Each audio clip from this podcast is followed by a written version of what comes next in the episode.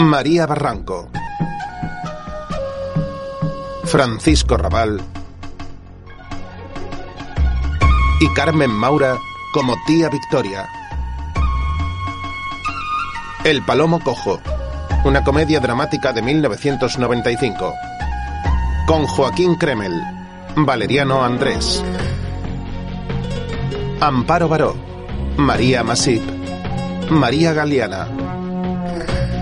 Tomás Zorí y Asunción Balaguer. Con la colaboración especial de Ana Torrent y la presentación del niño Miguel Ángel Muñoz. Ayudante de dirección Eduardo de Armiñán. Secretaria de rodaje Margarita Fernández. Ayudante de producción Luis Méndez Zorí. Guión Jaime de Armiñán. Basada en la obra El Palomo Cojo, original de Eduardo Mendicuti, editada por Tusquets Editores S.A. Con música de Jesús Llanes. Director de arte Carlos Dorremochea. Figurinista Javier Artiñano. Maquilladora Romana González. Peluquera Josefa Morales. Sonido directo Miguel A. Polo. Montador José Luis Matesanz. Director de fotografía Fernando Arribas. Director de producción Enrique Bellot. Producida por Luis Méndez. Dirigida por Jaime de Armiñán.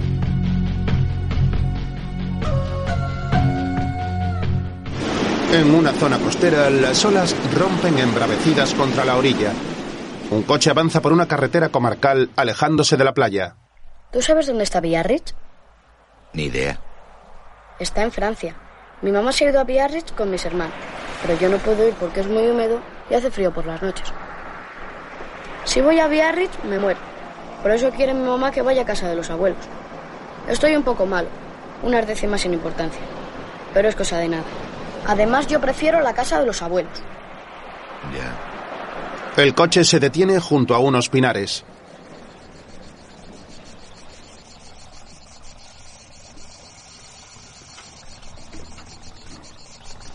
Un niño preadolescente se apea del vehículo.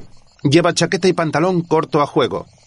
Cierra la puerta del coche y camina hacia los árboles.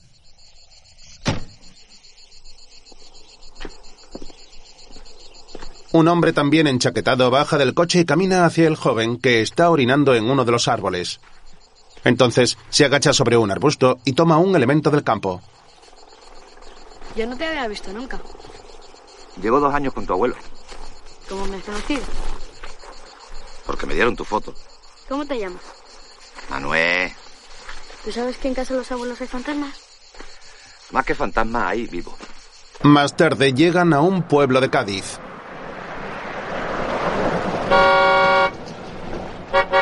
El coche atraviesa las estrechas calles y toca el claxon al doblar una esquina. Se detiene frente a una gran casa andaluza. Luego Manuel abre la puerta y ambos entran en un hermoso patio lleno de macetas con un pozo en el centro. Manuel lleva una maleta. Tú quédate aquí, que voy a avisar a tu abuela. El niño obedece y observa el patio con atención mientras Manuel sube unas escaleras.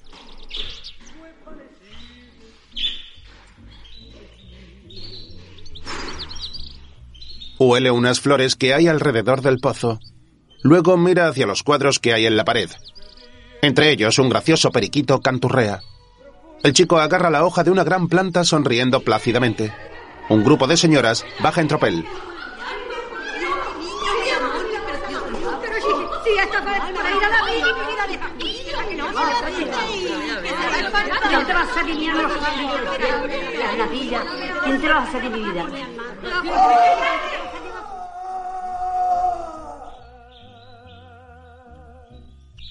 Ya habéis alterado a la bisabuela. Bueno, si grita por un hecho festivo. Mari, llévate al niño al cuarto del señorito Ramón, lo pones en la cama. Ya para quitarte. Míralo, parece un principito, ¿verdad?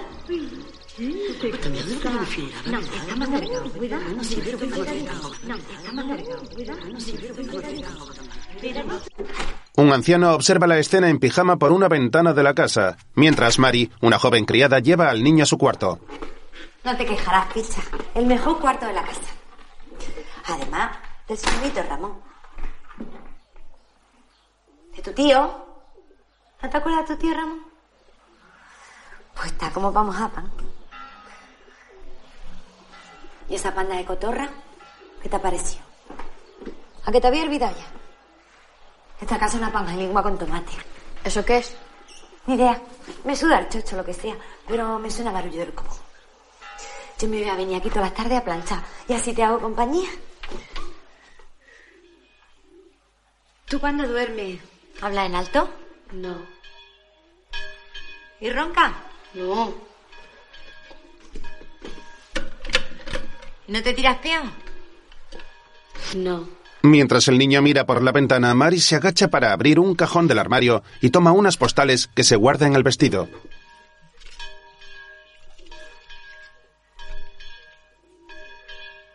El niño la sorprende haciéndolo, pero vuelve a mirar por la ventana en silencio. Mari se incorpora. ¿Estornudará? ¿Sabe hacer algo con la oreja? El niño sonríe. No te rías. En esta casa, si no hace algo por la noche, por la mañana no te dan de desayuno. Con que ya sabía. Algunas veces toso. Ni hablar, esa es mi especialidad. Estoy buscando otra cosa. ¿Qué te pasa? Que estoy malo. Estás creciendo. Eso te pasa. Mari le pone una mano en la frente. 37, ¿no? Tiene dos décimas pegadas al ojete que se llaman Pili y Asunción. Cosa de nada. ¿Dónde te pone el termómetro? En la boca. En la boca. En la boca. En la boca se lo ponen los niños chicos y las mujeres. En los sobacos, los carreteros. En el culo, los mariquitas. Y en la single, los hombres. Para que te enteres, picha. El niño se sienta y mira su reloj.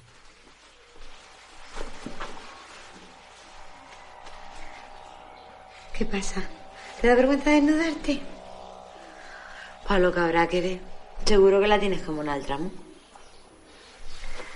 La tienes chiquitilla como un altramo. Antonia me dijo una vez que ya quisiera muchos hombres tenerla como yo. ¿Antonia? ¿Y quién es Antonia? La chichi que hay en casa. ¿Y te dijo eso? Sí, un día que me estaba bañando. Pues si de verdad te lo dijo, ya se me ocurre a mí qué puedes hacer tú por las noches. Eso que aquí no hace nadie. Mientras tanto, un coche de caballos pasa junto a la casa. En una estancia, una anciana se abanica sentada frente a la ventana con una manta sobre las piernas.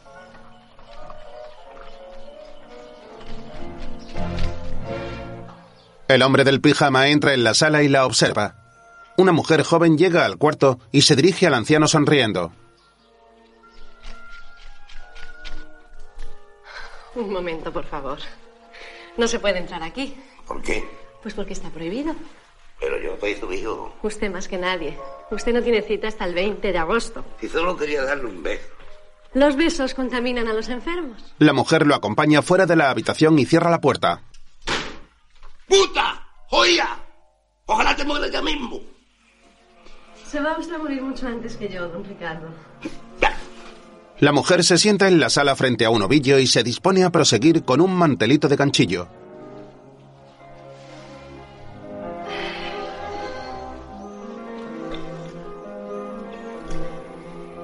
Si no fuera por mí, doña Carmen.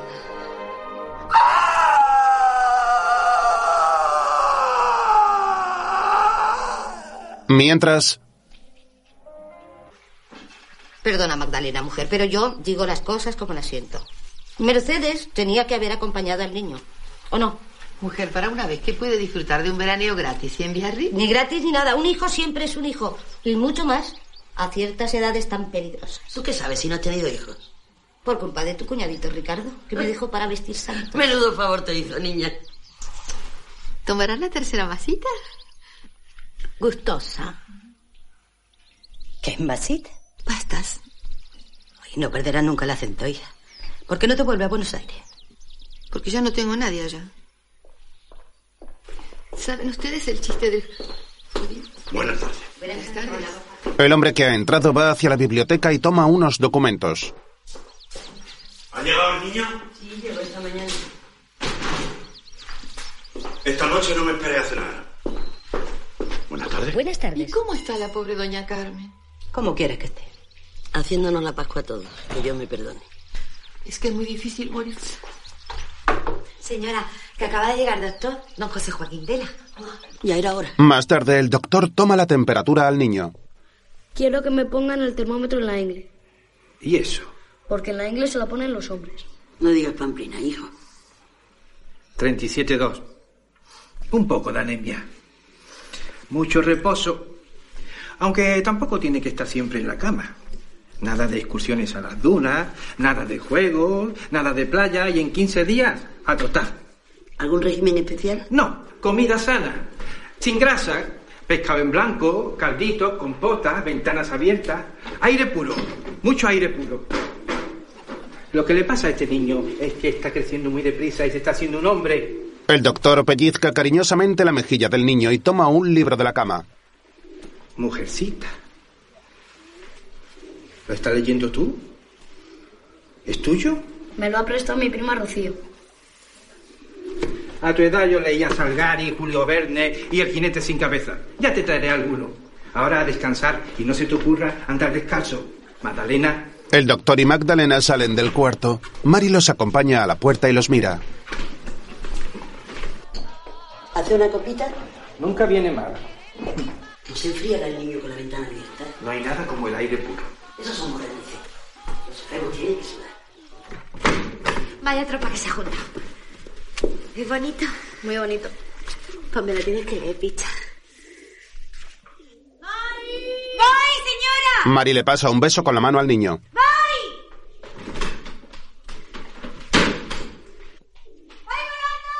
La criada se va y el niño enciende la luz del cuarto. Toma el libro y comienza a leer.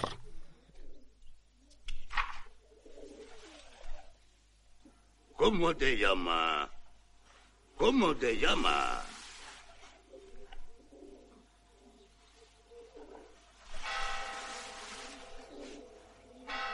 En la terraza. Estoy en la terraza. El niño se asoma a la terraza y ve un palomo agarrado por la mano del anciano del pijama. Se levanta de la cama y se acerca a él sonriendo.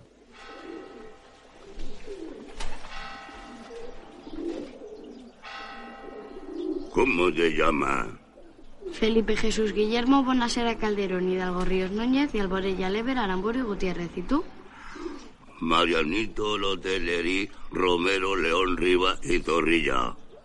Pero tú puedes llamarme Fracuelo. Eres el tío Ricardo. Los palomos no hablan. Algún palomo cojo que yo conozco sí que habla. ¿Cómo estás? Estoy malo. ¿Qué va? Estás hecho un toro. ¿Tiene algo que hacer esta noche? ¿Te acuerdas por dónde se va a mi cuarto? Pues te espero a las doce en punto. Tengo que contarte un secreto que no sabe nadie.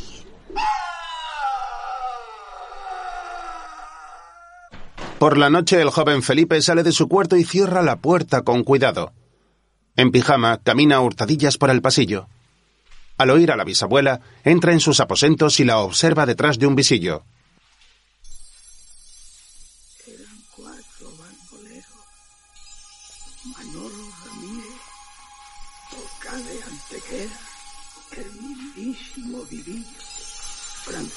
Francisco Río Hernero y el niño. No, la, la inyección no. Son las gotas, doña Carmen. Venga. ¿Gota? ¿Qué, qué gota? Estas son las dulcecitas, las que le gustan, que no son las amargas. Venga. Mm. Eran cuatro bandoleros y todos e- estaban locos por mí. Eran cuatro bandoleros y todos estaban locos por mí. Venga, no está mal. Venga. Eso. Muy bien. Venga, muy bien. Manolo Ramírez, Torcar de Antequera el mismísimo Vivillo, Francisco Reyes el Negro y el Niño de la Gloria. Todos locos por mis huesos. ¿Tú te enteras, adoración? Mil veces, bruja maldita. Que sí, que ya me sé lo de los bandoleros. Ahí eran cuatro. Manolo Ramírez. ¿Hay alguien ahí? Torcal de Antequera. Sí, soy yo. El mismísimo. Pues ya han dado las doce. ¿Tienes que ir a la cocina aviar? A mí ni me va ni me viene la cocina. Se queda una hora, pues esa hora se está. Lo que tenían que hacer los señores es contratar a una enfermera de noche y no emplear a la cocinera o a las criadas. ¿Y yo qué culpa tengo, mi alma? Responsables, eso es lo que son. Unos irresponsables y unos avaros. Y no fuera por mí. Y encima ahora la cocinera. No, si hasta los gatos miden zapatos. La enfermera se va. El vivillo mató a Ramírez con una navaja barbera. El negro mató al niño de un pistoletazo, pero el niño antes le había metido la faca por el cogote, por mis huesos, y yo me quedé sola. El niño ha salido de su escondite tras un sillón. Se acerca a la anciana y la escucha. La mira compasivo durante unos instantes.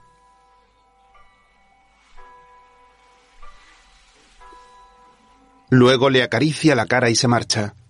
La bisabuela tiene la mirada perdida. Mientras, Ricardo utiliza un compás y unas reglas en su cuarto. Qué lío. Realiza unas anotaciones con un lápiz. En ese instante el niño se asoma al cuarto.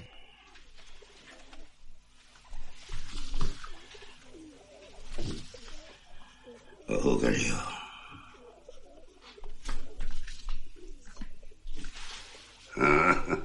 Eres tú. Ven, acércate. Pero no te muevas muy deprisa. No vayas a tirar algo.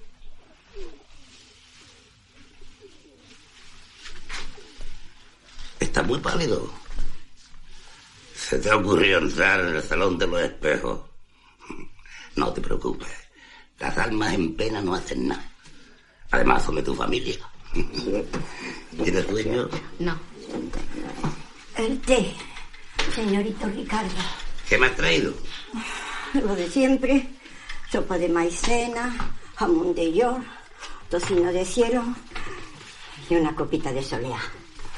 ¿Quieres tomar el té conmigo? No tengo hambre. El niño debería estar en la cama. Y tú deberías callarte. ¿Cómo me voy a callar si no tengo perfil derecho? ¿Veis? No hay nada. Y la nariz se me va a caer de un momento a otro. Y no veo. Solo una nube es lo que veo. Puedes marcharte. Cuando te necesite, te llamo. Sí, señorito. Pero el niño debe de estar en la cama. No me preocupa lo del perfil. Lo que me preocupa es la nariz. Y luego la barbilla. Que ya conozco yo a quien le desapareció la barbilla en un pliplá. Y otras cosas que me callo. Dios mío. Habrá podido comprobar que sí tiene perfil derecho. Aunque lo de la nube es verdad.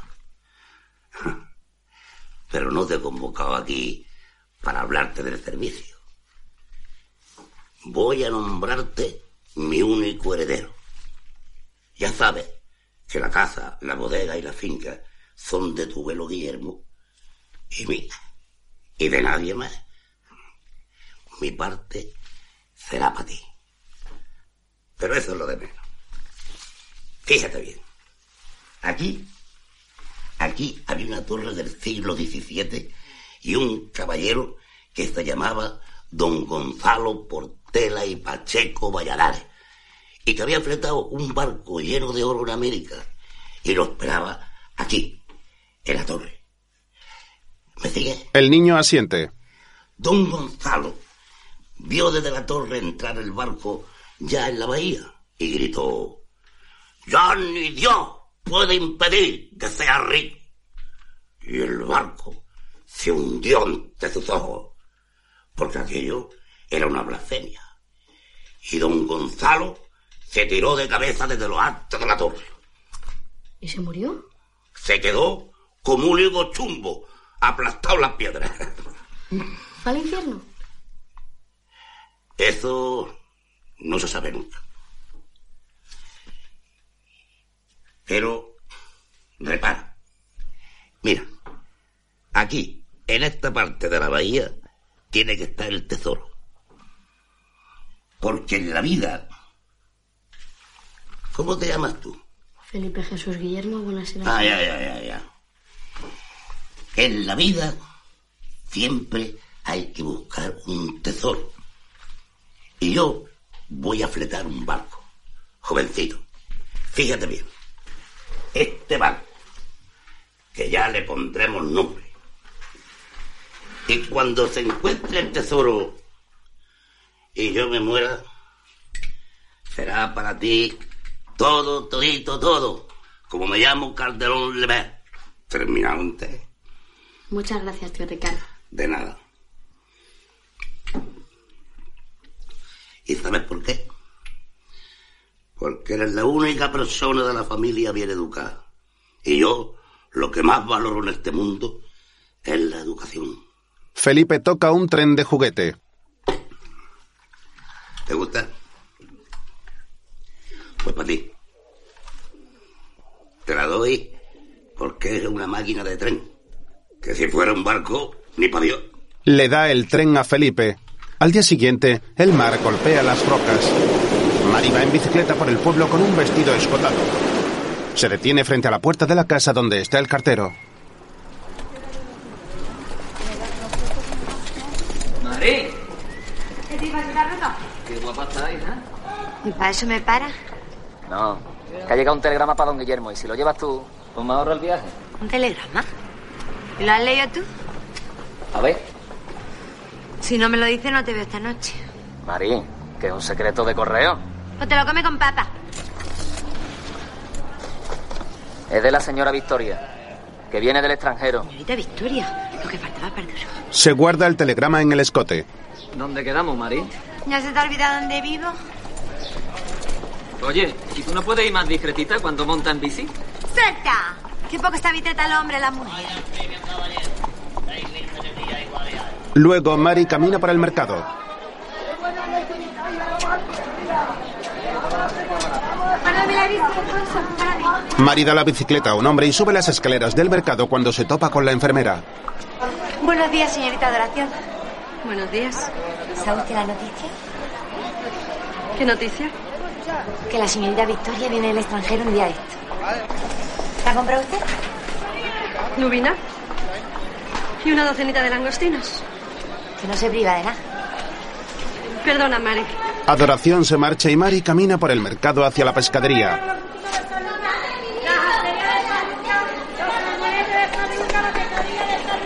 Hola, Pepe. ¿Qué tienes hoy? Langostino, gambas de Huelva, bocas, coquines, ¿Y de pesca? congrio, dorada, sedilla, ultra, cazón, salmonete chico y todo lo que ven tesoro. Ella se acerca al vendedor.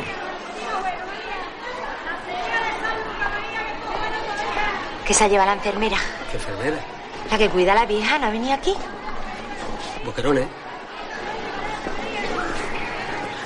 Ay, qué guapo estás, Pepe. ¿Nos vemos? Eso está en lo escrito. ¿Quieres la última? A ver quién va a ser, si no estoy más que yo. Ay. Esta es mía una dorada grandecita. Y un kilo de asedía, salmonete kilo y medio de los chicos y dos docenas de langostinos.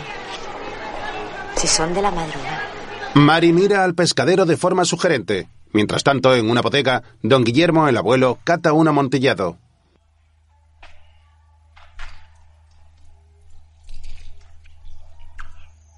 ¿De qué año es este amontillado? Del 38, don Guillermo. Pues ya puede trosegarlo.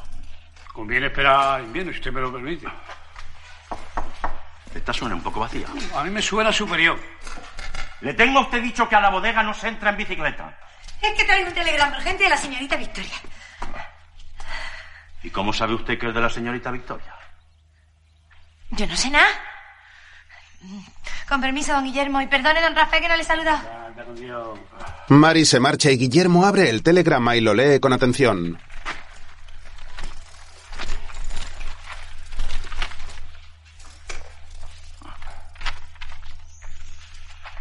Mala noticia, don Guillermo.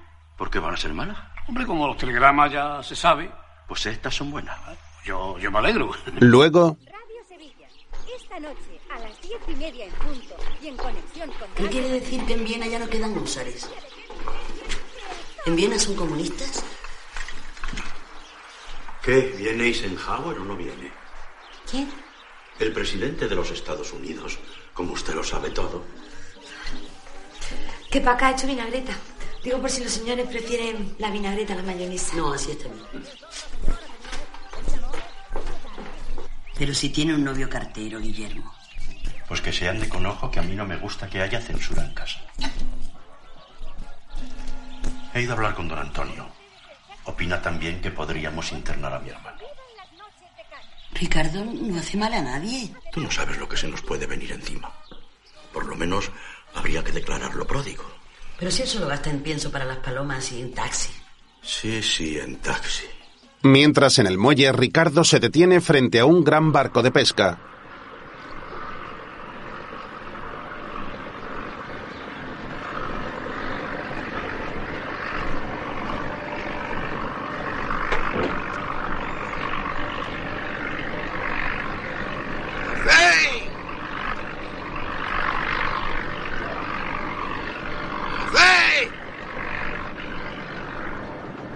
Buenos días, don Ricardo. Buenos días. Sube usted por la escalera, que no pasa nada. ¿Por la escalera? Ojo, qué lío. Ricardo sube las escaleras y José lo ayuda a subir a bordo. Bien, José. Bien, bien. Se marcha. Ya se va viendo. Va a haber que cambiar el embrague, don Ricardo. El embrague. Se huele distinto aquí. Yo ya estoy harto de oler a vino. En las mares y en los cangrejos, José, está la verdad del universo mundo. Para la temporada del atún, tenemos que hacernos a la mar. ¿Y esa temporada, para cuándo cae, don Ricardo? ¿Cae? Cuando tiene que caer. ¿Cómo se llama el barco? Pijota segundo. Pijota segundo no es un nombre para descubrir tesoros. Es una forma de hablar, hombre. Para cruzar los siete mares. Este no creo yo que cruce más de dos, don Ricardo. Ah, se puede llamar Guillermo II. No. Que me trae a la mente el recuerdo de mi jodido hermano. Neptuno. Lepanto. Furor. Oquendo. Suena un poco presuntuoso, don Ricardo, mi arma. No sabía yo que dominara el idioma tan divinamente. Presuntuoso. Ricardo entra en la cabina del barco. ¿Y cómo debería llamarse, a tu parecer? Pijota segundo. Puede valer. Al fin y al cabo, ¿no descubrió América una niña? El Pijota segundo va a entrar en la historia de la Marina. Entra, don Ricardo. Entra. Pero antes metió usted que pagar 20.000 duros que ya estamos en número rojo. De eso hablaremos en su turno. Más tarde, Viene de Viena, picha. Y ya sabes tú que Suiza está a un paso de Rusia. Ay, lo único que le faltaba a tu abuelo, tener una roja en la familia. Claro, como eso está tan de moda entre los artistas. Y encima no viene sola. El telegrama lo decía bien clarito, llegaremos. A lo mejor salía con algún tenor. Quítame la bandeja. Ay, qué hartita me tiene, hijo. Mari deja de planchar y se acerca a la cama. ¿No comí nada? ¿Te va a quedar hambrío?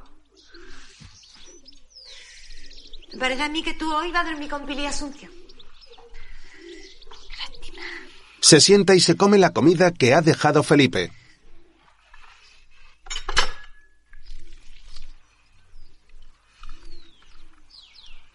¿Tú has dormido alguna vez con un agachín? Felipe niega con la cabeza y Mari lo imita. ¿Le has tocado la campanilla a un agachín? No seas guarra. Mari se ríe y sigue comiendo. ¿Tienes novia, picha? No. ¿O te has puesto colorado? Yo tengo cuatro. Un cartero, un pescadero, el hijo de un bodeguero y un hombre casado. Para que lo sepa. Con los cuatro me diré el lote, por turno. Pero ninguno me la mete. Porque yo voy mosita al matrimonio, como la señorita bien. Los hombres no sabéis tratar a las mujeres. Lo único que os importa es meterla. Yo te voy a enseñar a ti a distinguir entre gachices, pelanduscas, señoras y pindongas. Que si distingue llevas mucho ganado. Como tu tío Ramón, que se la sabe toda.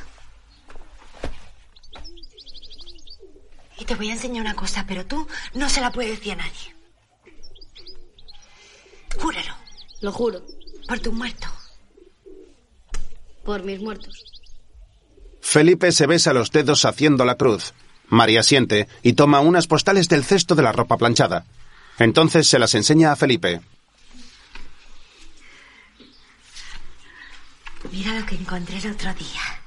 No lo encontraste tú, lo robaste que yo lo vi. Lo requisé, maricón. Además no salí del cuarto. Si te chivas te corto las castañuelas. Yo no soy un chivato. Bueno, pues mejor para ti. Hazme un lado. Felipe se echa a un lado y Mari se sienta en la cama. Estos son unos documentos secretos de tu tío Ramón. Esta postal se la mandó un amigo de San Sebastián. Fíjate qué hermosura la playa de la Concha. Por aquí una niña preciosa que están deseando conocerte. Le he contado cosas de ti que no se pueden creer y todas te mandan un montón de besos. Menuda pieza, tu tío Ramón. Uy, bendica, aquí tanto medio piripe en un bar de copas. Tío Ramón, ¿le está tocando la teta una gachí? Tú te amareta. Está fumando y se produce un efecto óptico que parece Jaimito. Ay, ay, esta cada vez que la veo se me alborota la bandurria picha. Ay, qué hechura marca el mamonazo, qué apretura de carne. Y qué burto tan grandísimo, por Dios. Y eso que en blanco y negro. Oye, Mari. ¿Qué? Esta foto está hecha aquí, No diga pamplina. En la terraza. Mari observa la foto con atención. Sale a la terraza y contempla la pared.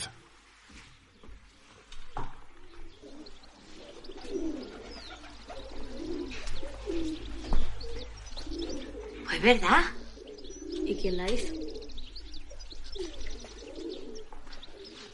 Misterio. O alguna fulana que se trajo aquí. Esta se la mandó a tío Ramón un hombre antes de la guerra, mayo de 1936. Ya sé que es doloroso pedir lo que no te pueden dar y ofrecer lo que no pueden asestarte.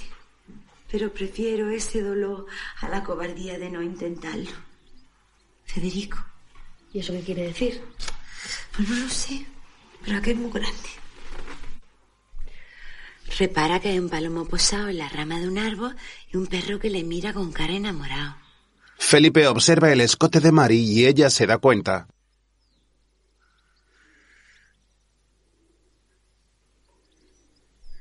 ¿Qué miras tú, Sultán Moro?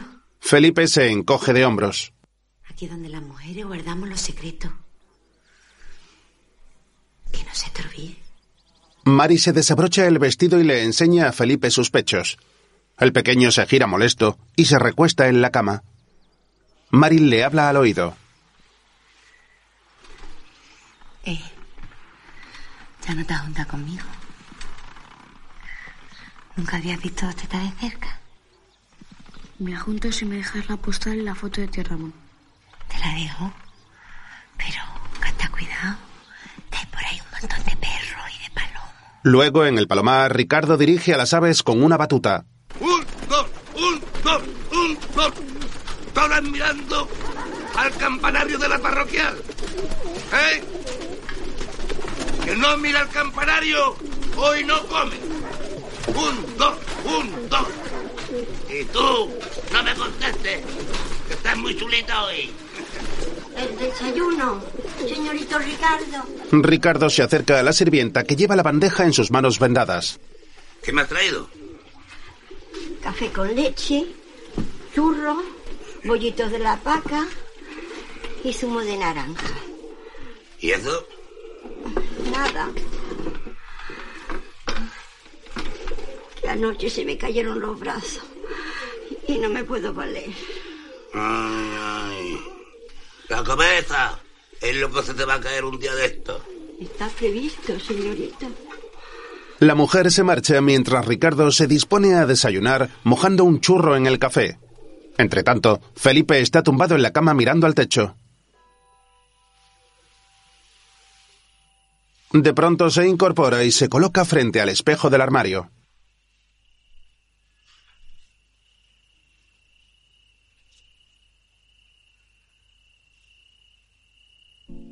Imita la postura de su tío Ramón en la fotografía, colocando sus manos en la cintura.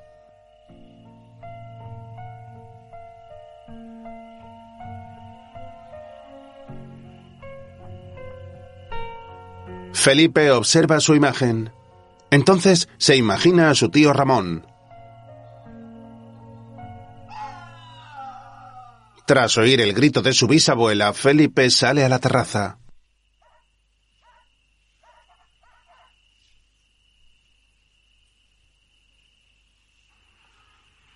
Entonces descubre al cartero saltando la valla del patio.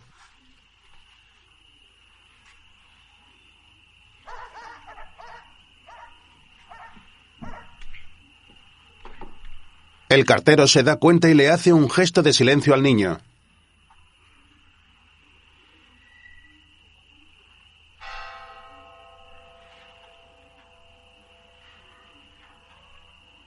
Luego pasa su dedo por la garganta con gesto amenazantes.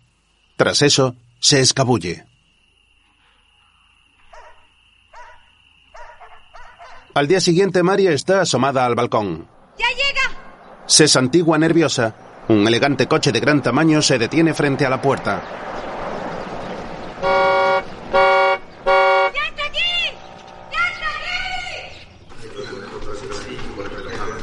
Permiso, permiso, padre. Mari baja las escaleras y pasa entre un cura acompañado de tres hombres.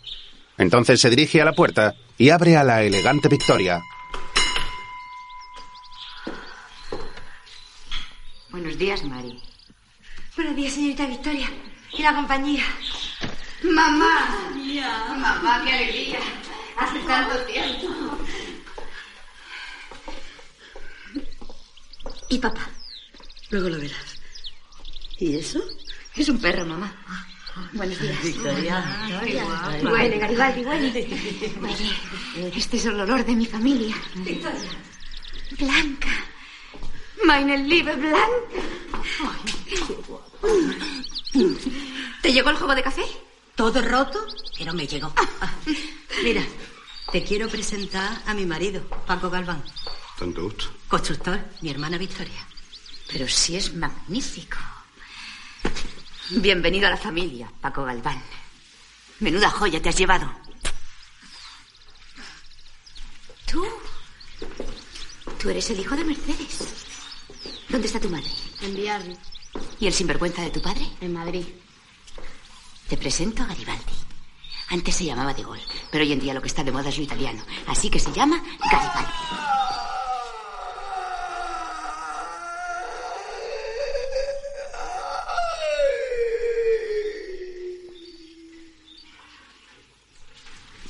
La bisabuela. Ha confesado como una niña inocente. Y ha preguntado por ti. Padre Vicente, siempre oliendo a incienso. Los olores de casa. José Joaquín, qué guapo estás. Por ti no pasan los años, rompe corazones. Ay, Dios, lo que me he perdido. Tú sí que estás guapa. Abróchate la portañuela que no respondo de mi reputación. Tata. Ya ves, señorita Victoria, que no tengo perfil. Y se me han descolgado los bajos. Y esto sí que es una cosa terrible para una mujer. Es lo último, señorita Victoria. Además, me falta una pierna y tengo que andar así, a perico. Pues si te has hecha una rosa, Tata, una rosa. Una rosa sin bajos, señorita. Tío Ricardo. Ricardo mira a Victoria desde la ventana y le lanza un beso. Un hombre joven y atractivo entra en el patio.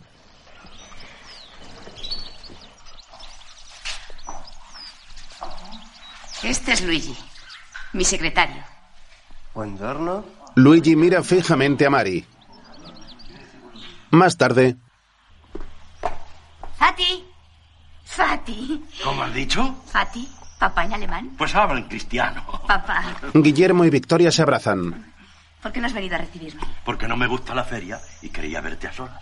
Egoísta. Es una de mis grandes virtudes. Y para oírte decir, este es el olor de mi familia. Están en la bodega y Victoria huele los barriles de vino. ¿Lo has preparado para mí?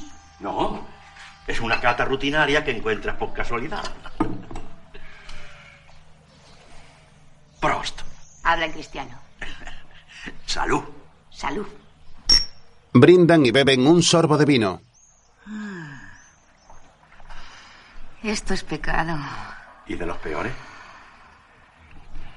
Hablando de pecados, ¿quién es ese hombre que has traído? Las noticias vuelan en el barrio alto. ¿Quién es? Es Luigi, mi secretario. ¿Y tu marido? En Basilea con su novio.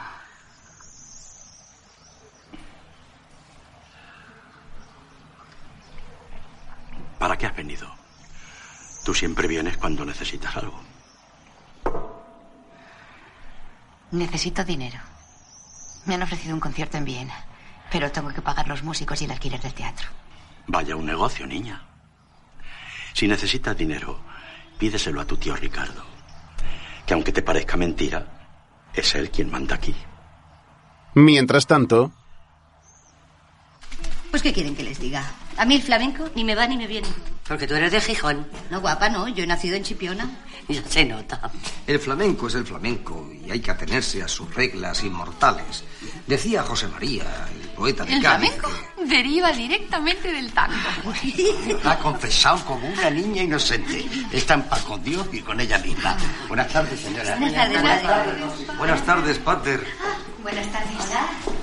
Con permiso. Don Sixto Villarejo. No se puede pasar. Y menos con un perro. Esto no es un perro. Ah, ¿no? ¿Qué es? Es mi bolso. Pues no puede usted pasar con su bolso. ¿Sabe usted quién soy yo? Por supuesto. Pero las visitas están reguladas y yo soy la responsable del orden y la salud de la señora Carmen. Le cedo el sitio con mucho gusto. Al fin y al cabo, la familia es la familia. Muchas gracias. Y perdonen, Victoria cierra la puerta. Usted no es más que una enfermera chusquera y se va a acordar de mí. ¿Yo? Mañana mismo la pongo de patas en la calle como me llamo Victoria. Eso Calderón. está por ver, señorita. Victoria la mira de arriba a abajo y se aparta.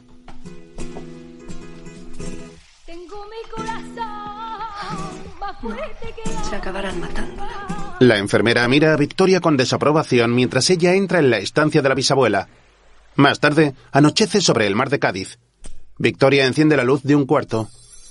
Lleva una bata de encaje y camina por la casa mirando los cuadros de sus antepasados.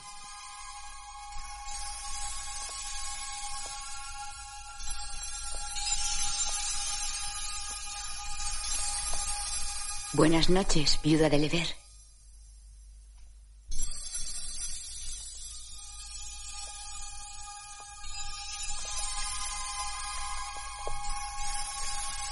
¿Qué tal por la eternidad, Monsen Núñez de Arbolella?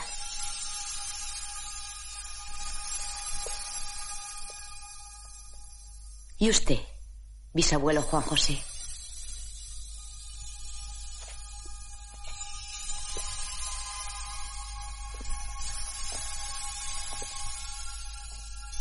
Aquí me tiene, queridos. En un mundo que no reconocerían jamás. Se acerca a un piano de pared y comienza a tocar.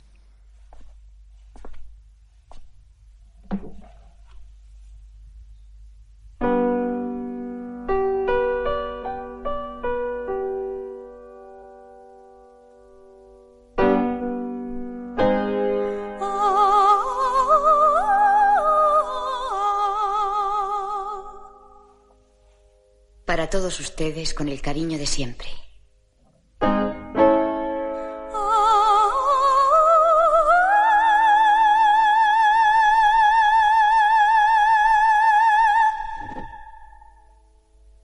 ¿Qué haces aquí? Felipe sale de detrás de la silla donde estaba escondido. ¿Sales de excursión por la noche? Algunas veces.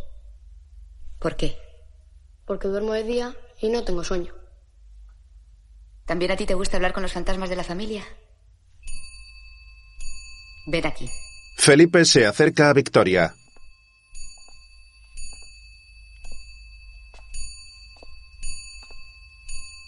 Sé lo que estás pensando. Que estoy locati. ¿Entonces? Nada. ¿Te gusta? Le muestra un anillo que lleva puesto.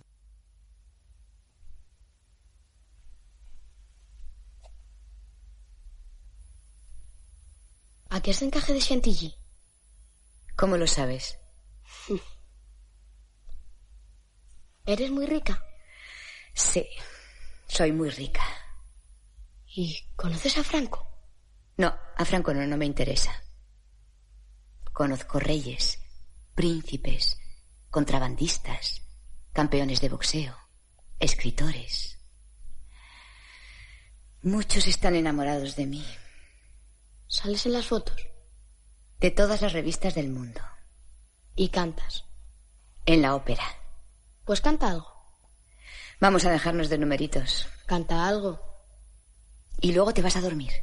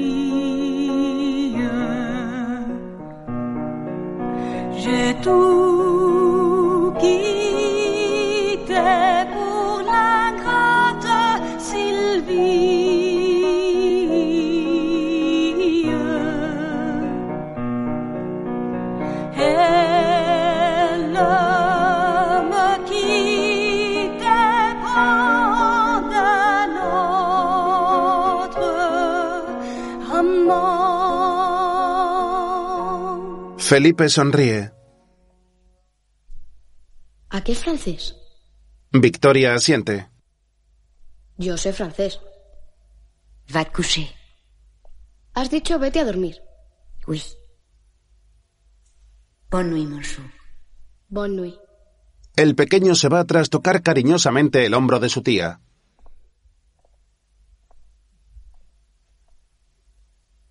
Buenas noches. Más tarde, Ricardo trabaja en la maqueta de su barco. Good evening, Uncle Ricardo. Good evening, Victoria. You look beautiful. Thank you. Has tardado mucho. Fui de visita. Estuve con nuestros queridos difuntos. ¿Qué te han dicho? Nada. Es raro en ellos. Suelen hablar más de la cuenta. Hablaba otra visita. ¿Quién? No seas curioso. ¿No recibiste esta Navidad una paloma mensajera felicitándote? Debieron cazarla en la selva negra. Lástima. Me alegro mucho de verte. Se abrazan y él la besa en los labios.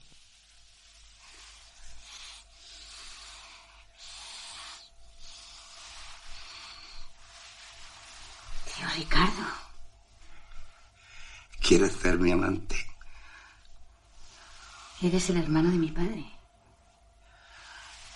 Cosas más raras se ven en el teatro. En la historia, no digamos. Y en esta casa. Y en Roma, la del Papa.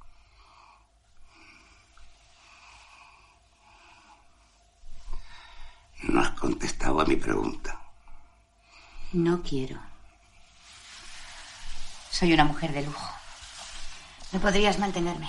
Por el dinero no te preocupes. Victoria se aparta de él y curiosea entre sus cosas. ¿Qué es esto? Cosas mías. ¿Lo sigues diciendo? ¿Y qué? Ojo, qué lío. Eso yo no lo he dicho en mi vida. ¿Me puedes prestar cinco mil dólares? Yo estoy en números rojos, niña. Por lo menos hasta que se venda la cosecha del otoño. Pídeselo a tu padre. El sexo no tiene nada que ver con el dinero. Mi padre me dijo que te los pidiera a ti. Sí. Oh, qué lío. Más tarde, Bésala como si fuera la de un obispo. El atractivo Luigi besa la mano de Victoria que lleva el anillo puesto. Se lo quita y ella se lo guarda en el escote. Él intenta besarla. Déjame. Estoy cansada. Se aparta de él y se sienta en la cama. Entonces, extiende una pierna.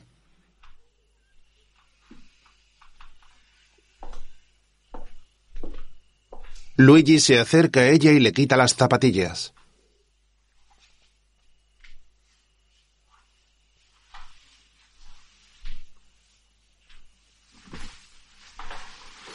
Victoria se quita la bata de encaje, se acuesta en la cama y Luigi se sienta observándola.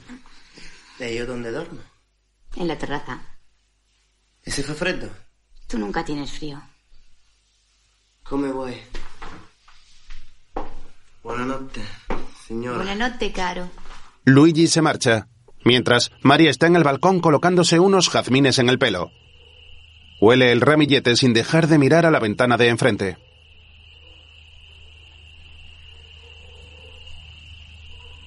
Entonces se agacha escondiéndose entre las plantas al ver a Luigi. Este ha salido a la terraza del cuarto de Victoria con el torso desnudo y busca un lugar donde tumbarse. Halla una butaca y se sienta en ella a descansar.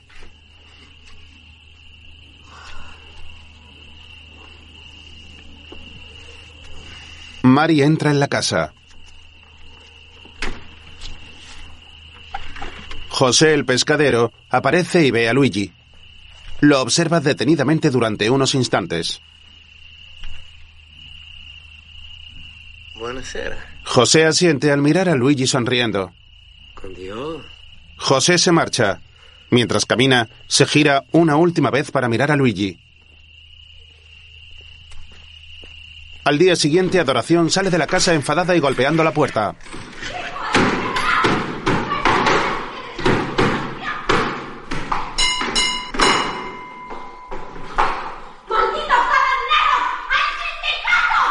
Se va enfadada, mientras en el cuarto de Felipe, La que tiene unos huevos como Keipo de Llano es tu tía Victoria.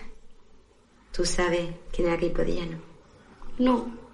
Un militar que ha fusilado al difunto de mi papá, que en gloria esté, pero que tenía unos huevos como la mamona de tu tía.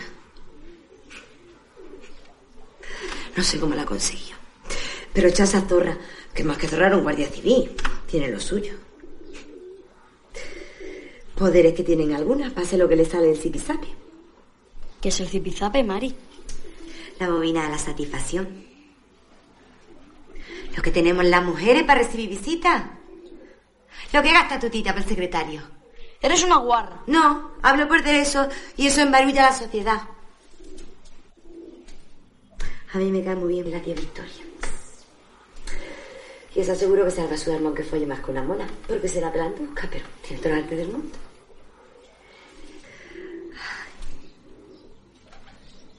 ¿Qué hora llevamos, pizza? Felipe mira su reloj. Van a dar las doce. ¡Uh! ¿Cómo pasa el tiempo? La hora del desayuno del artista. Tú lo que quieres es ver al secretario. Pues no te voy a negar yo que cuando pienso en el Luigi se me inunda el canalillo. A ti también te gusta. Yo no soy mariquita. Bueno, no te alteres, que te va a subir la fiebre. ¡Déjame en paz! Me gustaría a mí que sacara tu genio de tu abuelo. Adiós, niño. Mari se va dando un portazo. ¿Cómo te llamas? ¿Cómo te llamas? Felipe se levanta de la cama y sale al balcón. El tío Ricardo sujeta un palomo en su mano tras la celosía. ¿Y tú? ¿Cómo te llamas? Marianito Loteleri Romero. ¿No te acuerdas? ¿No te acuerdas? ¿Sigues cojo? Estoy cojo. Estoy cojo. Estoy cojo. La Mari dice que los palomos cojos son mariquitas. Eso dicen. Pero a mí me gustan las palomas bien redondas y estofadas. ¿Qué te pasa? Nada. Iba a decirme algo. No tengas miedo. Bueno. Yo soy rarito. Tú eres un campeón. De chico tú eras como yo. Rarito. Rarito. Sí. Pero no en el sentido que tú lo dices. ¿Y tío Ramón? Ya no me acuerdo de tío Ramón. Lo que tienes que hacer es meterle mano a la Mari en cuanto se te ponga a tiro. Eso quisiera ella. ¿Cuándo me llevas al barco? Yo creí que estábamos hablando de mujeres. ¿Cuándo? Díteme de patio que voy deprisa. Mientras tanto, en el patio, El churro no se conoce en el mundo, Mari.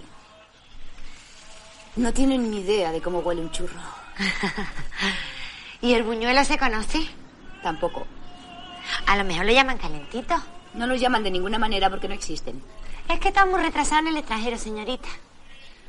Yo tenía un conde ruso que me obligaba a desayunar todas las mañanas huevos pasados por agua y caviar. ¿Caviar? ¿Y, y qué cosa es el caviar? Huevas de esturión. ¿Como la hueva de niña? Algo así. ¿Y qué pasó con el conde? Que lo puse en la calle. Por lo de la hueva. No, porque tenía opiniones. Los hombres no pueden tener opiniones. No pueden, no. Mari se asoma a la puerta. ¿Qué buscas? Nada. Nada. Luigi ha ido al mercado a comprar fruta. Que aquí nunca tenéis fruta fresca.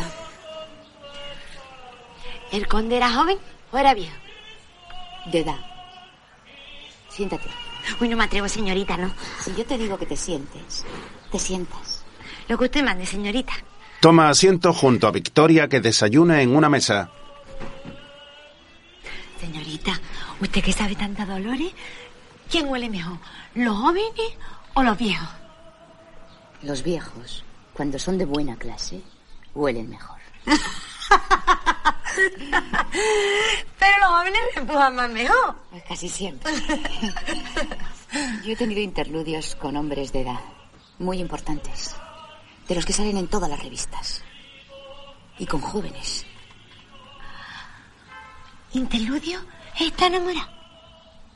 No necesariamente. Pues yo tengo interludio con cuatro.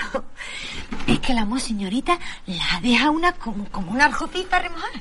Qué bien hablas, Mari. Para entender no hablo, pero para tratar con gente bien me corto. La gente bien no vale un duro. Eso sí que sí. Señorita, ¿y esta alhaja tan preciosísima que tenía usted? Están guardadas en una caja de mi banco en París. Es que ahora no se llevan nada las joyas. Ah. ¿Y no ha traído aquí ninguna?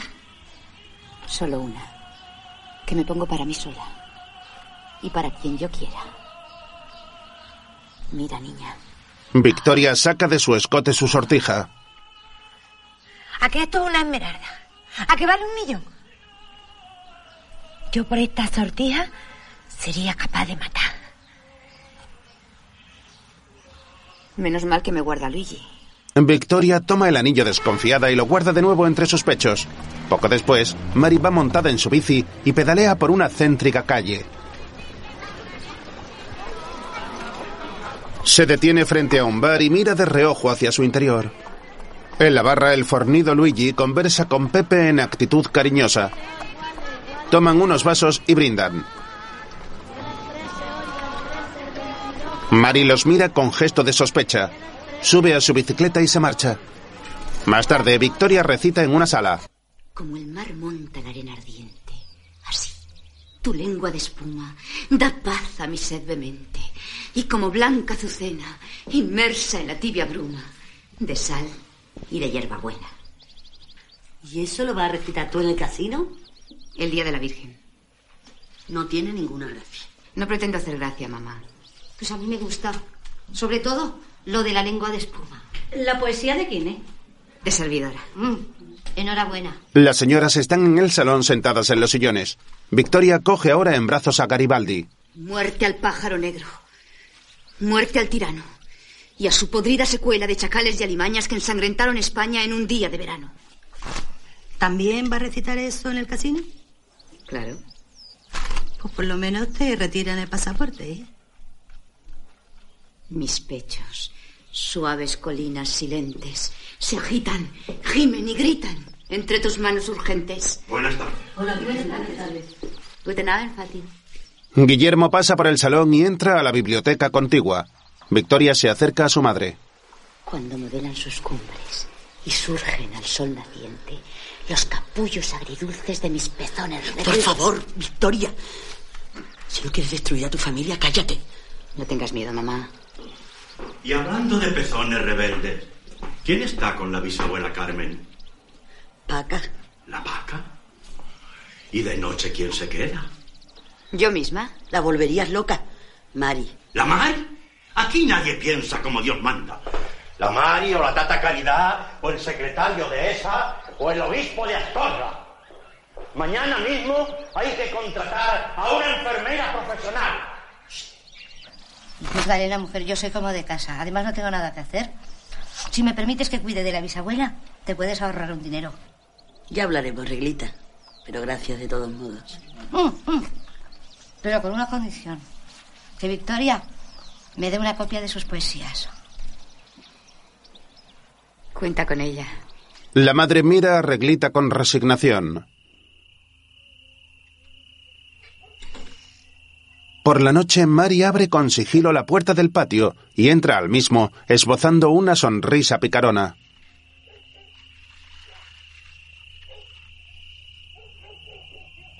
Luigi duerme en una tumbona completamente desnudo, con pose de modelo.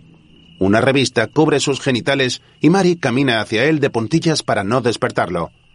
El joven está muy musculado en su torso, nalgas y brazos, y es poco velludo. Mari se coloca a su lado con cautela y recoge la revista. Se lleva una mano a la boca asombrada cuando le ve los genitales. Mira la revista y se la lleva mientras se marcha de nuevo con sigilo.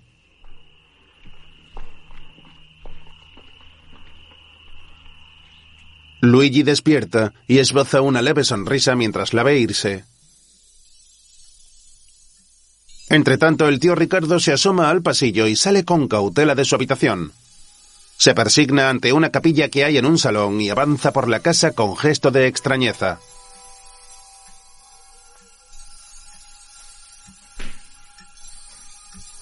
Mira hacia un reloj grande que hay al final del pasillo y abre una puerta con cautela. Mari duerme junto a la alcoba de la bisabuela y guarda la revista en su regazo. Francisco Reyes, el negro y el niño de la gloria. Ricardo pasa su mano sobre los ojos de Mari comprobando si duerme y luego se dirige a la cama donde está la bisabuela. El negro mató al niño de un pistoletazo, pero el niño antes le había metido la faca por el cogote, por mí, y yo me quedé sola. Eran cuatro bandoleros. La anciana mira a Ricardo que se ha colocado junto a ella y acaricia su mejilla con ternura. Ri- Ricardito, qué, qué viejo estás, mi niño. Es que pasa el tiempo, mamá. ¿Se acuerda usted? Eran cuatro bandoleros y los cuatro se mataron por mí. Cuatro bandoleros. Oh, qué lío. Eran cuatro bandoleros. Ricardo regresa a la sala contigua y pasa junto a Mari, que despierta al momento con gesto sonriente.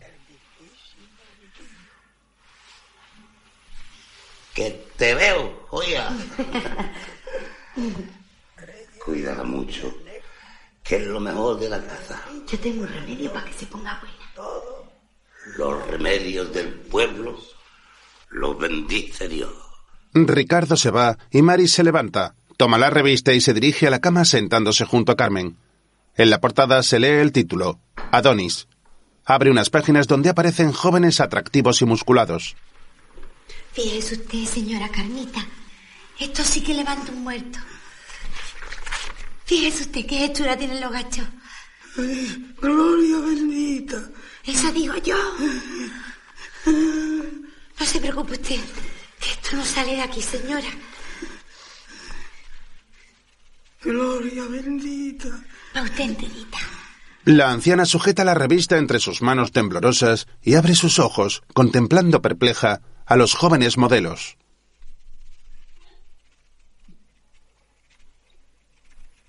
A la mañana siguiente, Mari tiende la ropa en la azotea de la casa. Escurre una prenda en un cubo y se asoma por la baranda al patio interior.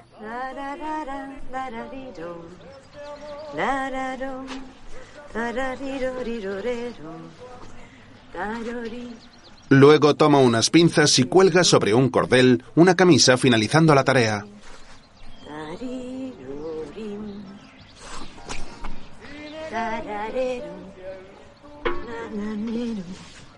En su habitación, Victoria lee un libro sobre la cama mientras la radio suena en su tocador.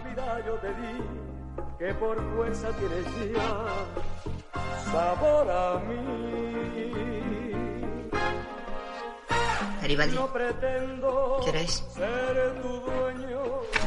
Las 11 menos 20. ¿Tú has visto a Luigi? Pues yo tampoco. ¡Luigi! ¡Luigi! Estás tú muy rebelde estos días y te vas a enterar.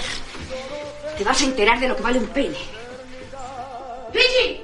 ¡Luigi! Victoria sale a buscarlo, mientras Felipe lee Mujercitas acostado en su cama con gesto interesado.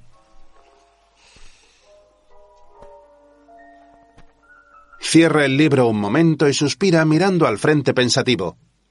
María está a su lado en una silla cosiendo unas prendas.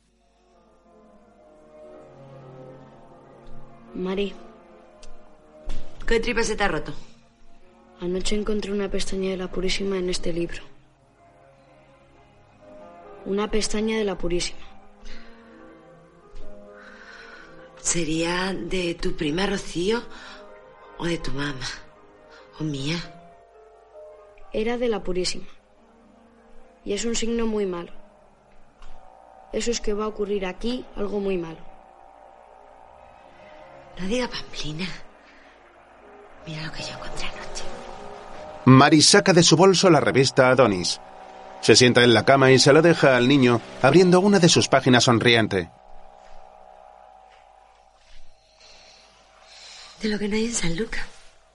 Gloria bendita. Aquí donde me gustaría a mí encontrar una pestaña de la Purísima. Vaya pollas. Con media taza de cardo vale. Oye, Mari. ¿Qué? ¿Las mujeres saben igual que los hombres? A mí, los hombres saben mucho mejor. ¿Qué quieres que te diga? Cada uno, cada uno. Se aprende probando. Probando. Mari se coloca frente al niño y éste se acerca besándola en sus labios. Ella lo agarra de su barbilla y le da otros besos de tornillo. Luego lo besa en su pecho y en sus ojos y abre su pijama para acariciarle el torso. ¿Qué pasa como a los armonetes? Que nadan entre dos aguas. Lo que te pasa es que estás loco por mi hueso. Pero tú no lo sabes. Ah, picha. Yo quisiera más de uno que yo conozco.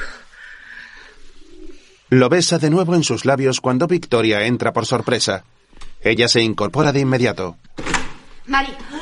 Señorita Victoria, está mucho mejor. Iba a vestirlo porque como está mucho mejor, digo, pues lo he visto y se puede levantar. ¿Sabes dónde está Luigi? Se ha llevado su maleta y mi... No sé dónde está, pero sé dónde me pueden dar razón. Mari se va y Victoria mira al niño esbozando una sonrisa. Se acerca a la cama y acaricia su frente. Yo creo que a ti te ha subido la fiebre. Mira la revista. Cabrón, hijo de puta, traidor. No es a ti, corazón, no es a ti. Que tú bastante tienes con lo que tienes. Luigi ha estado aquí. No, palabra de honor que no, que me muera. Esto es de Luigi. Victoria toma la revista señalándola con gesto ofuscado. Luego la abre pasando sus páginas y contempla a los modelos con gesto de enojo. Mientras, Felipe abrocha los botones de su pijama con disimulo. Tú no sabes con quién te la juegas, mamón de mierda.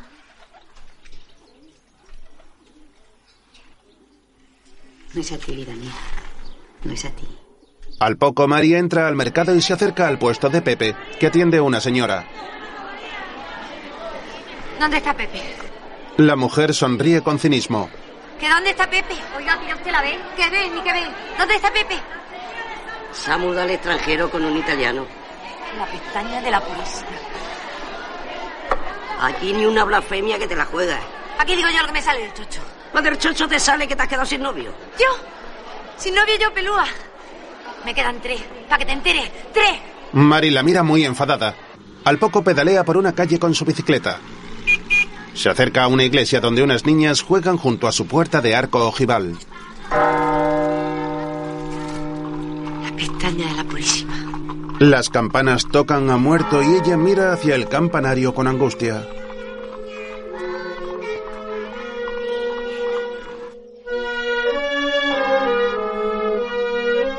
Poco después, una banda uniformada toca una pieza de duelo. Los hombres visten con pantalón y chaqueta negra y camisas blancas con corbatas oscuras. Se encuentran en formación, detenidos junto a la casa de los abuelos. Tocan clarinetes, trompetas y otros instrumentos de viento, leyendo las partituras que colocan sobre los mismos.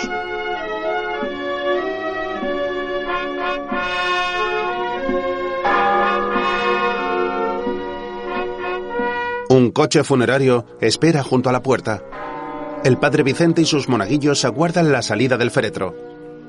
Cuatro hombres portan a hombros un ataúd de caoba oscura con un crucifijo de bronce sobre el mismo.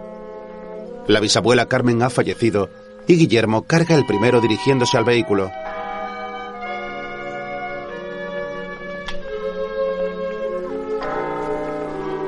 Familiares y vecinos esperan con respeto y se persignan al paso del féretro. Victoria se asoma oculta desde una ventana de la casa mostrándose indiferente. Los hombres introducen el ataúd en el coche funerario.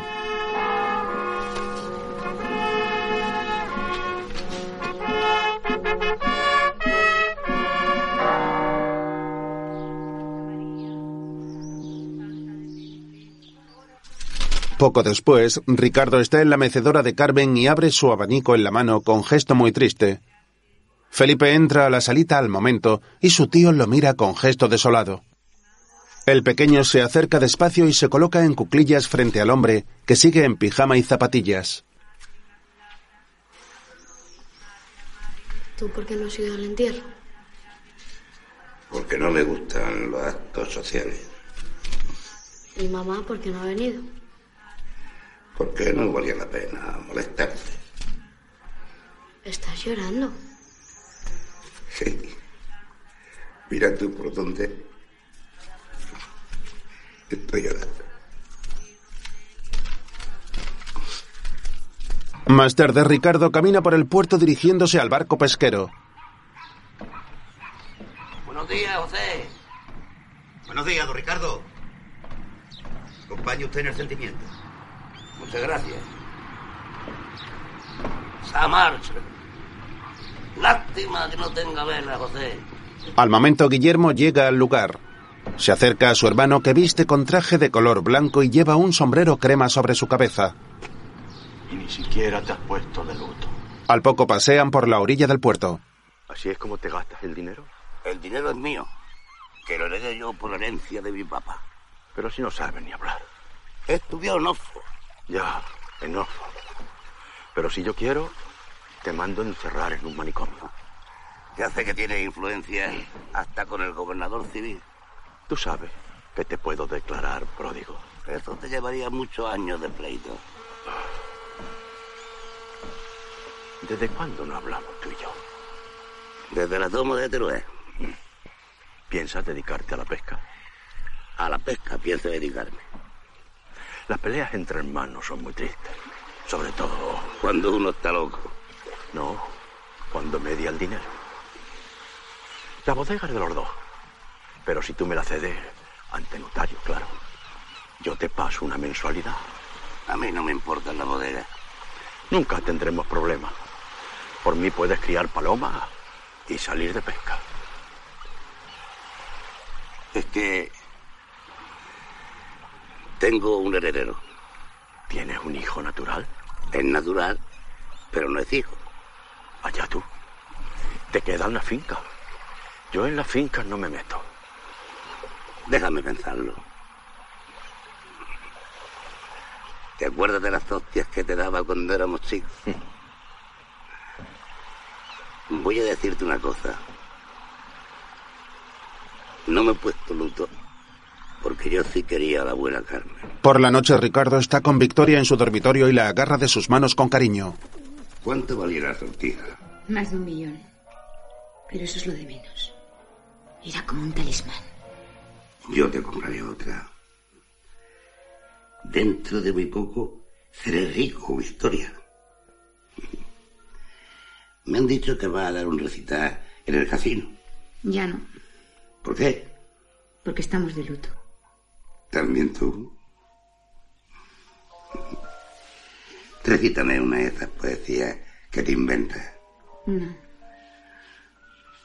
para una vez que te pido algo. es que me da vergüenza. Yo creí que era una mujer liberada y sin prejuicios. ¿De verdad estás loco? ¿O te lo haces? Anda. Mis pechos, suaves colinas silentes, se agitan, gimen y gritan entre tus manos urgentes, cuando modelan sus cumbres y surgen al sol naciente los capullos agridulces de mis pezones rebeldes. Victoria recita apoyada sobre el pecho de Ricardo que acaricia su pelo. Al poco, el hombre atraviesa el patio para ir a su habitación. Capullo agridulce de mis rebeldes. Bonito, bonito. El cartero entra al instante. Buenas noches. Buenas noches. Ricardo se acerca mirándolo fijamente y el joven se muestra avergonzado. ¿Quién es usted? Eh, novio de la Mari. Ricardo Calderón Lever. Mucho gusto. Que le aproveche. Con su permiso. Los pezones. Al día siguiente, Mari pela unas verduras junto a Paca. Acá, cuando tú eras chica, el gazpacho ya existía. Bueno, mucho antes que los moros. ¿Pero los moros? Mucho antes. Buenos días. Buenos días. días. ¿A dónde usted tan puesto? A estirar las piernas. Porque la estira usted con salud. Ricardo sale de la casa. Mari deja un tomate en un cuenco, se levanta y seca sus manos con un trapo mientras Paca la mira extrañada. Oye, ¿tú dónde vas? ¿A un mandado? ¿A un mandado?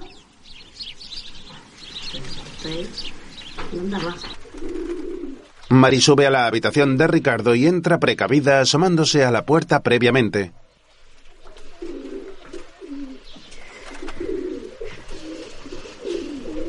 Se acerca a una mesa que hay junto al balcón y enciende una radio. Luego mira hacia el palomar. Asquerosa. Baila chasqueando sus dedos mientras levanta sus manos que mueve con salero. Hace la cama del anciano estirando la colcha con esmero.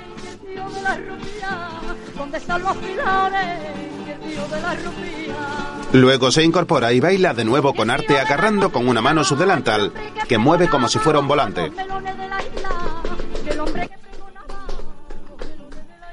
A continuación entra a la salita contigua donde Ricardo guarda sus mapas, aparatos marítimos y documentos. Toma de una mesa una brújula de plata que coloca sobre su muñeca como si fuera un reloj.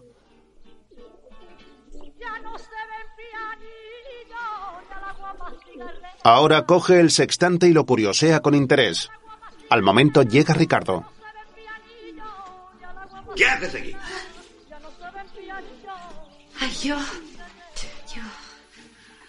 ¿Usted no iba a tirar las piernas? Pues ya estaré estirado. Shh. Tú has venido a fijar aquí y a meter las narices donde no te importa. No, yo venía a limpiar. No me mientas, jodida. No me mientas. Estos instrumentos son de una precisión técnica y no se pueden tocar. Y menos por los iletrados, ¿Qué letrado? los que no saben leer. Pues yo se le de corrido. Vamos a verlo. Ricardo toma un libro de su escritorio y lo abre por una página ofreciéndoselo a Mari. Dime qué pone aquí. Ah. Es que yo gasto gafas. Tú no gastas gafas porque yo sé que tú no gastas gafas. Lee.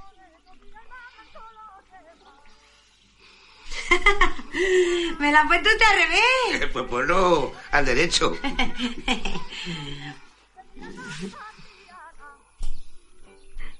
No entiendo nada. Es que está en inglés. Indica aquí, donde pone Aufidius. Aufidius. Mi cólera ha cesado y estoy tranquilo. Levantadle. Que le ayuden tres de los mejores soldados. Yo seré el cuarto. Que suene el tambor en señal de duelos. Coriolano del divino Zampi.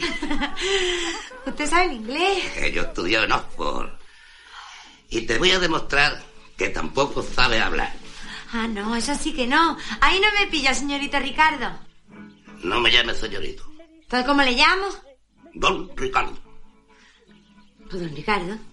Él coge ahora un libro pesado y grande de una estantería. Diccionario de la Real Academia de la Lengua. Edición de 1899.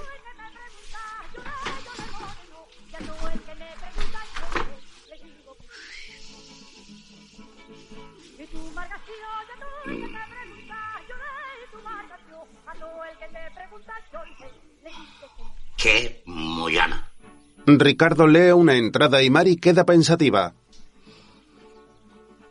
Una fruta. ¡Qué fruta! Pasa las páginas del diccionario para buscar otra palabra. ¿Y zamujo? Un zamujo. Un zamujo.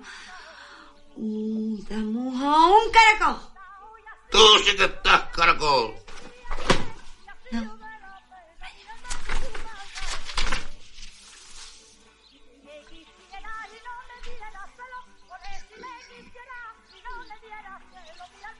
¿Y de pita? Una ova chica. ¿Ves cómo ignora el idioma de nuestros mayores? ¿Ves cómo no saben nada de nada? Mari niega con su cabeza mostrándose triste y resignada. Ricardo se acerca despacio hacia ella con gesto compasivo y la agarra de sus brazos. ¿Desde cuándo estás aquí, Mari? Palo Santo hace 15 años. Tú has venido a Figal y te llevas un consejo. Deja esta casa en cuanto puedas. Deja esta casa que no te conviene. Y ahora, ponte de rodillas. ¿De rodillas, señorito? ¿Don Ricardo? Eso he dicho. Mari obedece y él le pone una mano sobre su cabeza. Yo te bendigo en el nombre del Padre que no has conocido, de los hijos que puedas parir y en el nombre del Espíritu Santo que está encerrado en el palomar. Amén.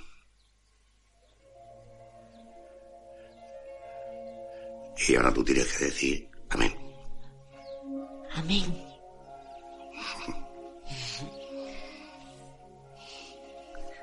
¿Qué zamujo?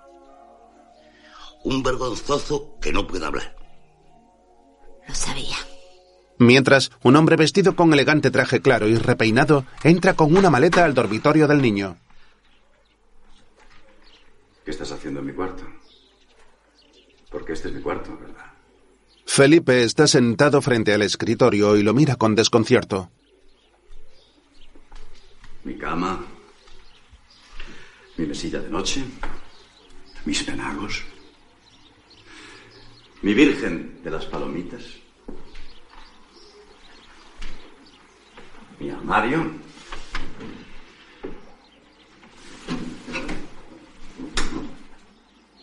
Aquí en este cuarto, lo único raro eres tú.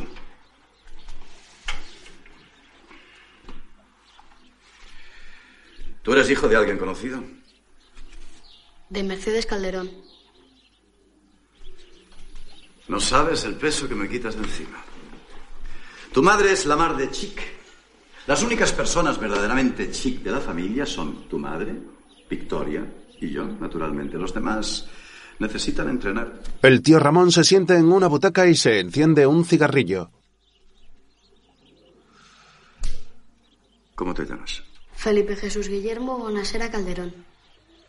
¿Duermes aquí o estás de paso? Aquí. Es que estoy malo. ¿Enfermedad contagiosa? No. Pues vas a largarte porque este es mi cuarto. Mari entra y lo mira con gesto atónito mientras se le caen unas toallas al suelo.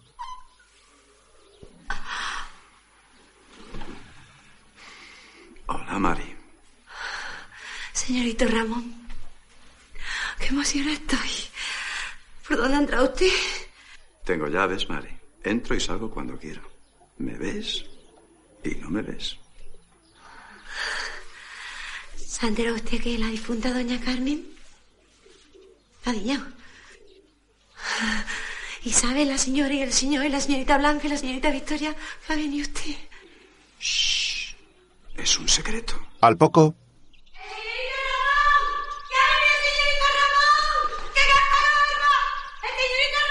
Mari corre dando la noticia. Más tarde, Por el niño no te preocupes. Está en el cuarto de invitados. ¿Y tu marido? Encerró. Con una contrata.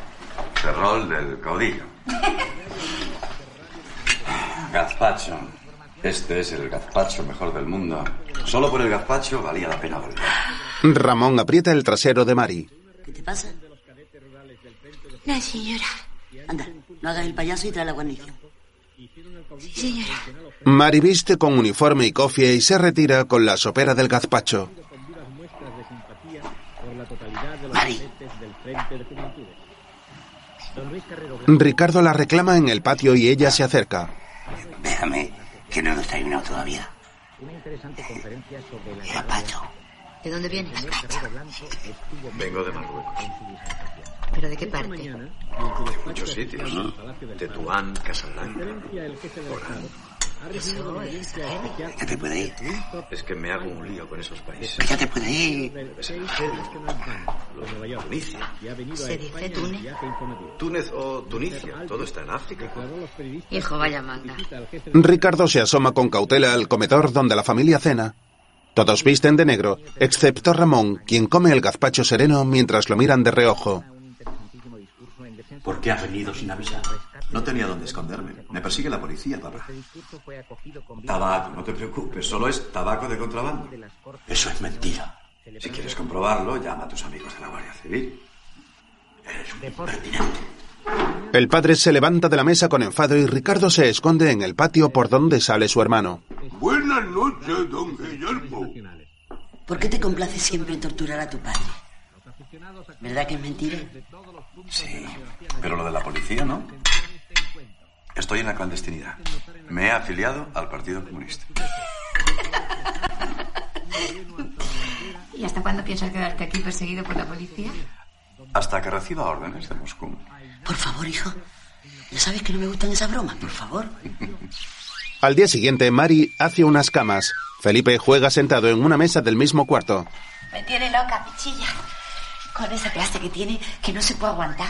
Que a mí me quita el hipo, que me dan las calenturas y se me ponen de punta los tirabuzones de este pelín. Además es comunista o contrabandista o algo que le sienta muy malamente a tu señor abuelo. Por eso gasta barba. ¿Sabes lo que me hizo anoche tu tito? Me metió mano delante de todo el mundo.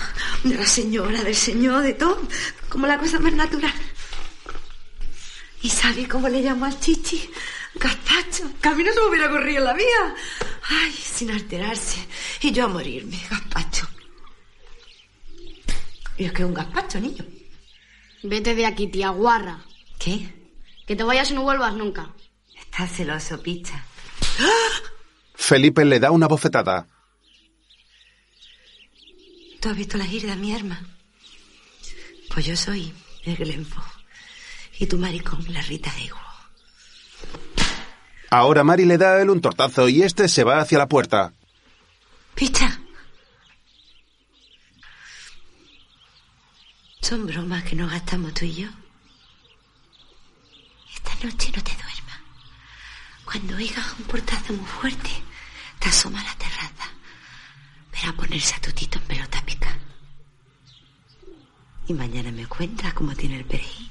Poco después el niño se ha vestido y entra a la habitación. Ramón está en una mecedora del balcón y lee Mujercitas. ¿Buscabas esto? Tómalo. Tómalo. Es un libro precioso. ¿Tú lo has leído? ¿De pequeño? ¿Y no te gustan más los de Sogar y de Julio Berlín? Para nada. Le da el libro al pequeño agarrándolo en una broma. Felipe lo coge y camina unos pasos. Lo abre y comprueba que dentro sigue estando como marcapáginas la postal del palomo y el perro. Siento haberte quitado el cuarto. No te preocupes. ¿Qué buscas? Mira, ese es mi cuarto. Felipe señala al palomar de la habitación de Ricardo y se acerca de nuevo a su tío. ¿Puedo hacerte una pregunta? Solo una. Échale valor. Siéntate. ¿Qué sabe mejor, tío Ramón? ¿Un hombre o una señora? ¿Una señora o una gachí? ¿Una gachí o un hombre? Repite la pregunta.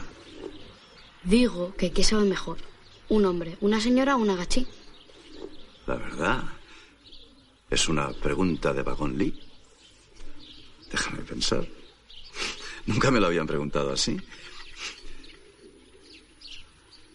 Las señoras y las gachís saben a gloria. Eso te lo digo yo. Y una vez conocí a un señor que sabía a queso manchego. Te lo juro. Sabía estupendamente. Ya lo sé.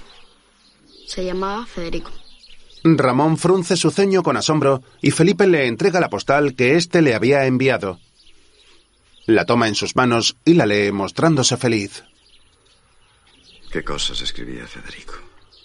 ¿Dónde está? En ninguna parte. Solo tenía un defecto. Tenía opiniones. La tía Victoria dice que los hombres no pueden tener opiniones. El defecto de Federico era mucho peor. No tenía dinero. Eso sí que es un defecto de verdad. Si no tienes dinero, no sabes a nada.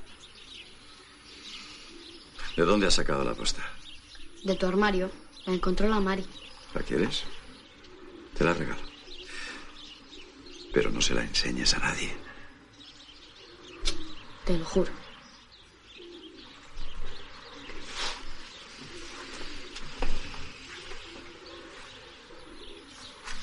¿Puedo decirte otra cosa? Me temo lo peor. Tienes unos ojos preciosos. Gracias, baby. Oye, la próxima vez que vengas a verme, procura tratar temas más ligeros. Mientras, 41, 42, 43, 44, 45. Oh, querido. Oh, querido. El. La tata lleva la merienda a Ricardo. ¿Cuándo te vas a quitar esas vendas tan asquerosas? Cuando se pase el luto. Y no se me caiga la barbilla. Búscame la pluma Conklin.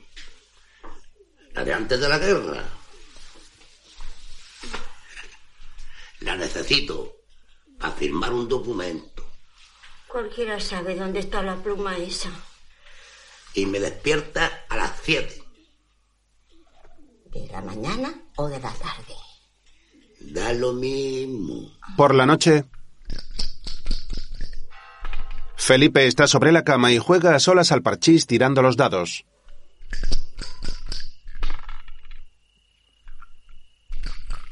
Escucha un golpe de puerta tras el balcón y desvía su mirada con interés. Entonces baja de la cama y sale al balcón. Mira hacia el de su derecha, también dividido por una celosía de madera. Entonces descubre asombrado a Mari que sale completamente desnuda y canta acercándose hacia la celosía. Dificultades, cielito lindo, que el amo tiene. Tengo yo ya vencida, cielito lindo, 99. Ay, ay, ay, ay, me falta una y lindo, con la fortuna. Ay, ay, ay, ay, me falta una y esta quiero vencerla, cielito lindo, ay, con la fortuna. Si alguna duda tienes, cielito lindo, de mi pasión. Toma un cuchillo y abre, cielito lindo, mi corazón. Ay, ay, ay, ay. Pero con tiento, ay, ten cuidado, no me lastimes, cielito lindo, que está dentro. El niño descubre que sobre su dedo lleva la valiosa sortija de Victoria. Al día siguiente las olas rompen fuerte en un acantilado. Guillermo fuma un cigarrillo en su despacho asomado a la ventana y mira hacia un lado. ¿Lo has pensado bien? El abuelo mira a su nieto con seriedad y da unos pasos rodeando su escritorio. El niño está sentado en una butaca.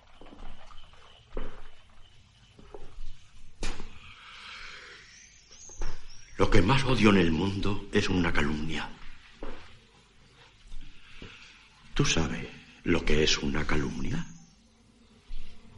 La Mari le robó la sortija a la tía Victoria.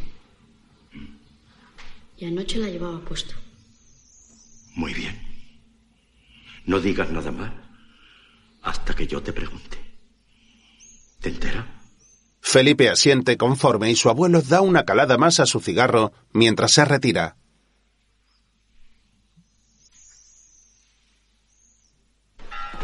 Poco después, la abuela, su hermana y Mari suben unas escaleras manteniéndose en silencio. La criada avanza en primer lugar y todas se dirigen al despacho de Guillermo.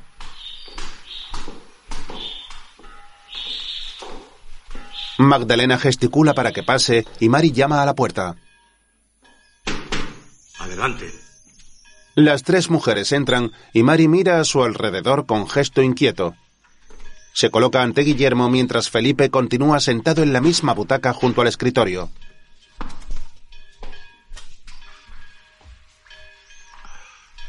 Voy a decírselo sin rodeo, Mari. Parece que no fue ese tal Luigi quien robó la sortija de la señorita Victoria. Parece que fue usted. Y parece que la llevaba usted puesta anoche. Eso es una calumnia, don Guillermo. Yo soy más honrada que el prendimiento. Es una calumnia. ¿Tú qué dices? Que es verdad. La sortija la tiene ella y anoche se la puso en un dedo. Embustero. Mariquita. Si no me creáis a los guardias. A los guardias los avisan las vecindonas. En las buenas familias estas cosas se arreglan en casa. Solo tiene usted que decir la verdad. Es la verdad lo que he dicho. Por mi madre que en gloria esté, la verdad. Ella robó la sortija. Júralo por tus muertos. Lo juro por mis muertos. Te vas a ir al infierno. Mari, es un niño. Es un mala sangre. Y yo sé dónde la tiene. En el canalillo de la pechera.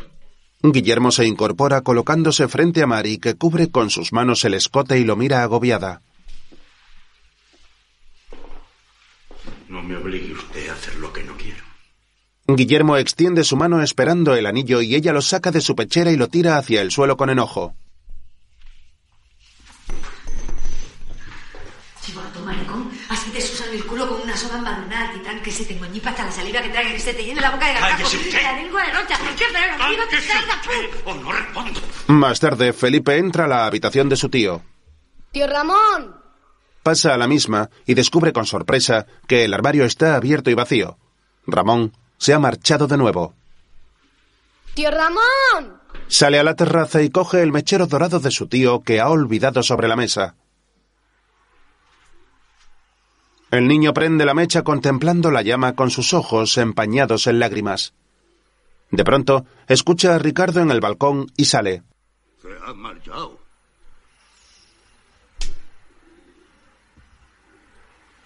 Se ha marchado. Tío Ramón se fue con viento fresco. ¿Por qué? Tal vez haya recibido órdenes de Moscú. O no quiera dormir bajo el mismo techo de un chivato. Sonríe, hombre, que no te voy a aguantar una broma. No pasa nada. Y quítate esa cara de huérfano. Cualquiera diría que no tiene a nadie en el mundo. Mañana al amanecer empieza la temporada del atún. Ya ni Dios puede impedir que cerren. Vete a ver a la Mari, es muy buena gente. Y además, ladrones somos todos. Entre tanto, Mari recoge sus pertenencias en su dormitorio. Mira hacia un espejo donde tiene una foto de Felipe atrapada con el marco. Contempla al niño un instante y coge la fotografía con rabia para romperla en pedazos.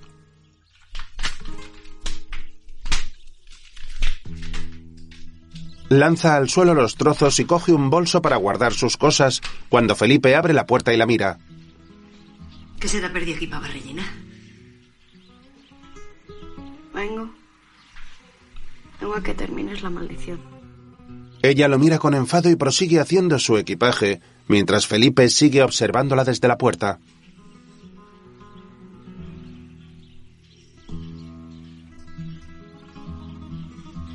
Maldición que me echaste en el despacho del abuelo. ¿Tu tomadera? Termínala.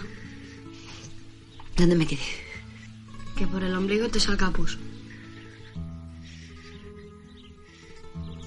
Y que por la leche que mamé no encuentres en tu vida ni una sola gachí que te ponga duro el bien me sabe. Que con las hembras se te quede lacio como una bicha en invierno. Y que hasta con los hombres se te ponga seco y pellejón. Vez por los cuernos del demonio Felipe recoge del suelo un pedazo de su foto rota y la mira con gesto muy triste. Mari frunce su ceño con dolor y se sienta sobre la cama compungida mientras el niño se dirige hacia ella y se coloca de rodillas agarrando sus manos con cariño. Si alguna vez por los cuernos del demonio se te pusiera en forma de entre una bulla tan grandísima que se te salga el gusto antes de catar. Que tenga que aviarte haciéndole gallorda a los barrenderos por una perrachita. Que te apedreen. Por cacorro. Por asqueroso. Por mamonado.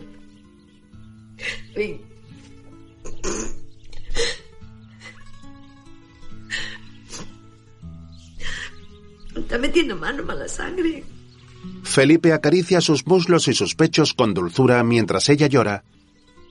Toma un pañuelo para sonar su nariz. ¿A dónde vas a ir? Ya veremos.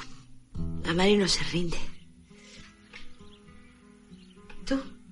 A la Legión. Buen sitio para un chivato. ¿Por qué te pusiste anoche la sortija? ¿Para ti? Eres una mentirosa. Me la puse para ti. Para lucirla para ti.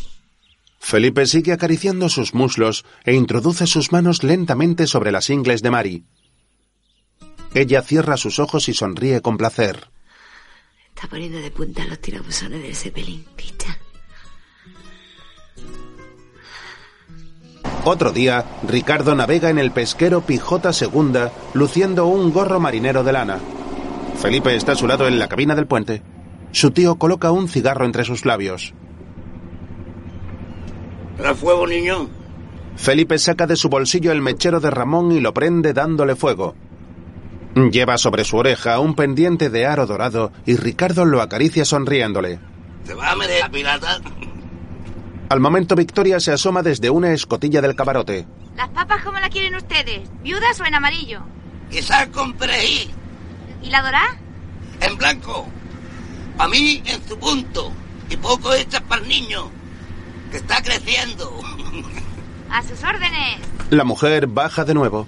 El sol se pone en el horizonte y Ricardo mira hacia la inmensidad del océano con gesto feliz. Ya, ya. Poco a poco el sol se esconde por el horizonte.